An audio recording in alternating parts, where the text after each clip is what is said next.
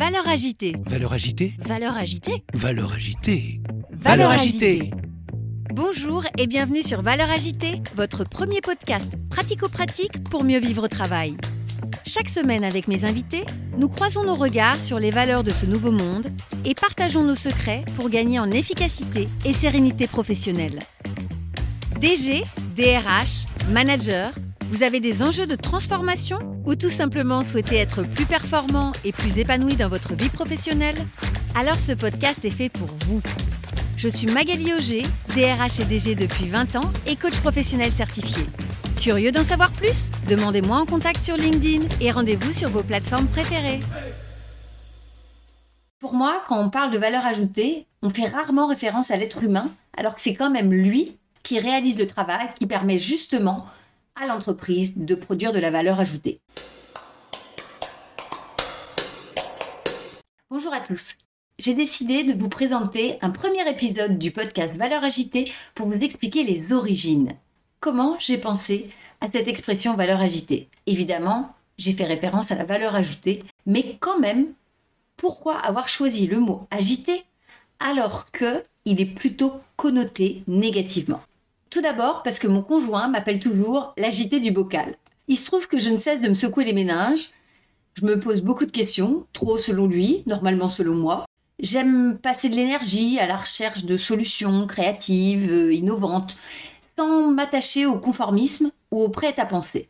Et puis parce que j'adore les jeux de mots, l'humour, les clins d'œil. J'aime l'amusante association de ces deux mots, valeur et agité, qui euh, évidemment font référence à la valeur ajoutée dont on parle tant dans l'entreprise. Et moi, j'ai envie de vous parler des êtres humains qui créent cette valeur ajoutée. Quand on parle de valeur ajoutée, on fait rarement référence à l'être humain, alors que c'est quand même lui, c'est bien lui qui réalise le travail qui permet justement à l'entreprise de produire de la valeur ajoutée. J'aime aussi le mot agité, et je ne sais pas si vous savez, mais il vient du mot latin qui signifie pousser, remuer. Et ça correspond assez bien à ce que j'observe dans le monde du travail. Le monde du travail a été totalement perturbé. Il a été bousculé et ce bouleversement s'est accéléré depuis 2020 avec la crise du Covid. Ou de la Covid, puisqu'entre-temps, elle a changé de sexe. Et oui, pourquoi pas, elle a le droit. Les formes du travail et plus globalement de l'engagement doivent être réinventées. Le monde de l'entreprise, comme du secteur public, doivent être repensés en s'inscrivant dans les nouveaux enjeux sociétaux économiques, mais aussi environnementaux. Et nous avons tout en main, j'en suis certaine, pour réussir. Nous avons une profonde responsabilité de refondre nos liens entre nous et avec le travail, et en conscience pour l'avenir et les générations futures. Est-ce que vous saviez qu'en vieux français, agiter était utilisé pour évoquer les différents champs possibles amenant à résoudre une problématique? Ça tombe bien, on a plein de problèmes à résoudre ensemble. Aujourd'hui, agiter est utilisé pour dire remuer, secouer, secouer vivement, dans tous les sens, et en déterminant des mouvements irréguliers. Ça me paraît parfaitement adapté à notre situation. Mais est-ce que le mot agiter n'est pas trop négatif pour un podcast? Certes, on peut entendre dans le mot agité une connotation négative au sens où il peut caractériser un trouble profond qui empêche l'apaisement et la sérénité. En même temps, c'est un peu ce qu'on vit, non? Mais je crois que nous devons apprendre à trouver la paix et l'épanouissement intérieur, mais aussi l'épanouissement avec les autres, dans un environnement en perpétuel mouvement et empli d'incertitudes. Notre avenir est comme une mer agitée il faut apprendre à s'y adapter sans se noyer. Alors plutôt que d'être en proie, et même une proie, à l'agitation extérieure, frappée par des vagues continuelles sans logique répétitive qu'on ne peut anticiper, alors je préfère prendre les devants, apprendre à m'adapter, apprendre à me transformer, c'est-à-dire à changer de forme, non pour la forme de demain, mais ne serait-ce que pour le processus d'apprentissage lui-même. Je vois donc dans le mot agité non l'état de trouble, mais plutôt la force, l'émotion, l'excitation même qui me permet de me mettre en mouvement pour me préparer à l'avenir. Woody Allen s'amusait d'ailleurs à dire L'avenir est la seule chose qui m'intéresse car je compte bien y passer les prochaines années. Au fond, suis-je une agitatrice? Si je considère que l'agitatrice est une personne qui va provoquer une agitation, c'est-à-dire un mouvement, une transformation dans son environnement ou chez une autre personne, alors oui, clairement, c'est mon envie. Depuis toujours, j'aime troubler, surprendre, être là où on ne m'attend pas. Ça m'amuse beaucoup. J'aime aussi inviter l'autre à voir les choses sous un angle différent, en adoptant un regard neuf. Oui, j'aime bousculer gentiment les points de vue pour permettre à chacun, moi compris, d'accroître sa vision, d'aiguiser son regard, d'ouvrir ses œillères. Et pourquoi le mot valeur? La valeur, c'est à la fois l'importance qu'on accorde aux choses, en fonction de notre représentation du monde, c'est une question d'estime portée à ce que l'on observe, ce que l'on vit, ce que l'on juge digne de valeur, en fonction de ses intérêts et de ses propres objectifs. Mais si on remonte au XIIe siècle, allez, j'aime pas l'histoire, mais on va faire un petit tour quand même.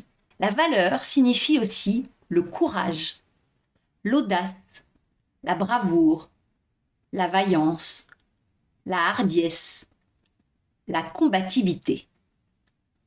Quelle personne valeureuse On le dit moins aujourd'hui. Est-ce un signe? Mis au pluriel, hormis si on est trader en bourse, on fait plutôt référence aux valeurs humaines, aux valeurs morales, aux valeurs républicaines, la solidarité, le respect, la sincérité, l'authenticité, la vérité, la justice, l'éthique et encore ici, le courage. La liste est longue. À chacun ses valeurs. En fonction de l'importance qu'on leur accorde, elles conditionnent notre mode de pensée et constituent un cadre de référence pour nos jugements et appréciations. Nos valeurs influencent nos prises de décision et nos choix. Nos valeurs sous-tendent nos actions et nos comportements. Elles guident notre instinct et nos émotions. Nos valeurs sont l'expression de notre identité. C'est exactement de tous ces sujets dont j'ai envie d'échanger, de partager, de débattre dans ce podcast Valeurs agitées. L'importance des valeurs humaines aujourd'hui dans le monde du travail. La question des valeurs est parfaitement d'actualité si on s'attache à observer les difficultés de compréhension en entreprise, entre employeurs et salariés, entre hommes et femmes, entre boomers et jeunes de la génération Z ou encore AA. Des difficultés de communication, de compréhension et parfois même d'acceptation mettent à mal les collectifs de travail. Le sens du groupe et du vivre ensemble en général est bousculé. Ces difficultés pèsent sur notre morale et font émerger des questions de sens de notre engagement et même globalement de notre vie. Alors pourquoi avoir fait ce podcast? Quel est mon objectif intime? Le travail s'inscrit dans de profonds bouleversements. Les salariés souffrent de plus en plus et cherchent des solutions pour en sortir. De plus en plus nombreux sont ceux qui font un burn-out, qui démissionnent, qui créent leur propre entreprise pour pouvoir échapper à leur employeur, à leur hiérarchie. Parallèlement, les entreprises n'ont jamais autant parlé de bien-être au travail, de prévention des risques professionnels, de sens, de l'engagement des salariés. Elles ont des difficultés pour recruter, développer les compétences et fidéliser leurs salariés. La marque employeur devient le meilleur support des valeurs de l'entreprise pour répondre à la quête de sens des salariés. Comment on fait la différence entre les entreprises qui portent des valeurs humaines fortes, qui s'inscrivent dans une philosophie managériale incarnée autour des valeurs humaines au quotidien? Avec ces entreprises qui font du valeur washing, du bien-être washing, et qui finalement utilisent cette euh, mode, cette tendance, cette recherche vraie des salariés pour finalement les attirer. À travers le croisement de ces regards entre employeurs, employés, DG, DRH, manager, salarié. J'ai envie d'aider chacun à trouver le bonheur au travail, parce que je suis persuadée qu'il existe. J'ai envie d'aider chacun à rejoindre l'environnement qui lui convient, à croiser les personnes qui l'aideront à s'inspirer et à s'épanouir, pourquoi pas à travers des mises en relation. Et j'ai enfin envie d'aider chacun à repérer et faire grandir les ressources en lui pour définir sa propre voie professionnelle et se faire plaisir. Vaste projet, non? Mais j'ai toujours été un peu idéaliste. Qui suis-je? Si je vous parle de mon milieu professionnel, je suis une coach professionnelle certifiée pour dirigeants. J'ai été DRH et DG pendant 20 ans dans des grandes organisations publiques dans lesquelles j'ai encadré et managé jusqu'à 200 personnes. J'ai géré un budget de plus de 13 millions d'euros. J'ai piloté des projets de plus de 23 millions d'euros. Mais si je vous parle de moi, de qui je suis, d'où je viens, je suis issue d'une famille d'ouvriers, très modeste, du Loiret. J'ai grandi sur les marchés où ma mère vendait des chaussures dans les quartiers populaires d'Orléans. Et à la fac, j'étais boursière. J'ai étudié à l'université de l'économétrie, puis ensuite j'ai passé un concours passerelle et je suis rentrée en école supérieure de commerce, à Néo-Marouan.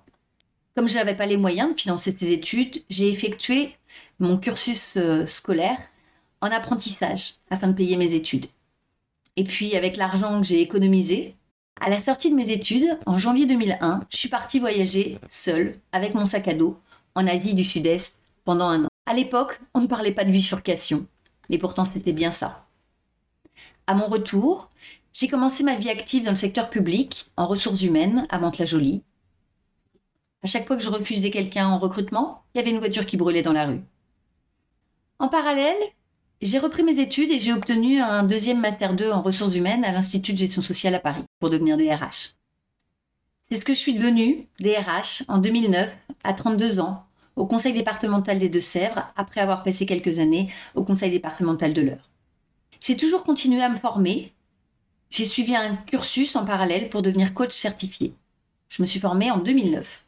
Puis à 40 ans, j'ai souhaité élargir mon champ de compétences et de responsabilités et j'ai pris un poste de DG d'une chambre de métier de l'artisanat. J'ai décidé de consacrer mon énergie et mon temps, beaucoup de temps, pour accompagner les artisans d'aujourd'hui et de demain. Tout ça pour vous dire que rien n'est écrit, que rien ne me prédestinait à une telle carrière professionnelle. Est-ce que ça fait moi quelqu'un de plus important? Je ne crois pas. Je crois plus à l'investissement dans mon développement personnel. Et puis, je sais aussi que finalement, on part tous au même endroit. Euh, accumuler les étoiles, ça sert à rien, puisqu'à la fin, on ira les rejoindre. Tous, quelle que soit notre carrière, quelle que soit notre vie. Alors, qu'est-ce que j'ai appris à travers mes multiples expériences et que j'ai envie de partager avec vous? En termes de compétences et de savoir-faire, j'ai appris avant tout à manager, à coordonner, organiser, décider, arbitrer, solutionner des problèmes, résoudre des conflits, conduire le changement. En termes de qualité personnelle, je crois que j'ai appris de toutes ces expériences en premier l'humilité, parce que finalement, vous pouvez passer un temps et une énergie infinie sur des projets qui vous semblent hyper importants, que vous réalisez avec la plus grande fierté. Et puis finalement, quelques années plus tard, quand vous partez, ils peuvent être abandonnés et dilapidés très très rapidement. En travaillant dans le secteur public, j'ai appris aussi le sens du collectif, une forme d'abnégation. Quand je finissais tard le soir à 22h dans mon bureau toute seule, je me disais "Oh, c'est pas grave, c'est comme si je faisais du bénévolat. D'autres donnent de leur temps dans des associations. Moi, c'est pour le secteur public." J'ai aussi appris la combativité, la persévérance, la patience beaucoup. Et puis j'ai essayé d'exprimer mon audace, ma créativité, mon ouverture d'esprit ou mon optimisme. C'est ce que j'ai envie de partager avec vous à travers ce podcast Valeurs agitées. Alors comment je compte m'y prendre? J'ai envie de vous faire profiter d'abord de mes conseils, de mes méthodes, de mes astuces, mais aussi de mon réseau professionnel et personnel que j'ai construit depuis 20 ans. J'inviterai mes amis ou mes connaissances, des DG, des DRH, des managers, des salariés, des étudiants et aussi des élus j'ai envie de les challenger, j'ai envie de débattre avec eux de valeurs humaines au travail et j'ai envie de savoir comment ils préservent concrètement leurs salariés. Et pourquoi pas leur demander qu'ils nous partagent leurs secrets et leurs techniques pour concilier leur propre vie personnelle et professionnelle. J'éveillerai à être concrète et pragmatique pour que vous trouviez à travers ces différents épisodes des actions que vous pourrez mettre immédiatement en œuvre pour améliorer votre qualité de vie au travail. J'ai envie également de vous inspirer et de vous donner de l'espoir. Oui, la vie au travail n'est pas facile, mais je crois vraiment qu'on peut se faire plaisir. Et pour finir ce tout premier épisode et commencer mon partage, je vous livre mon premier conseil. Aménagez dans votre agenda un temps pour vous, pour vous détendre et faire ce que vous aimez. Et pourquoi ne pas prendre rendez-vous avec vous-même en bloquant un temps dédié dans votre agenda pour écouter tous les lundis votre podcast Valeurs agitées. À très vite! Vous avez aimé cet épisode? Donnez-lui 5 étoiles sur votre plateforme de podcast préférée.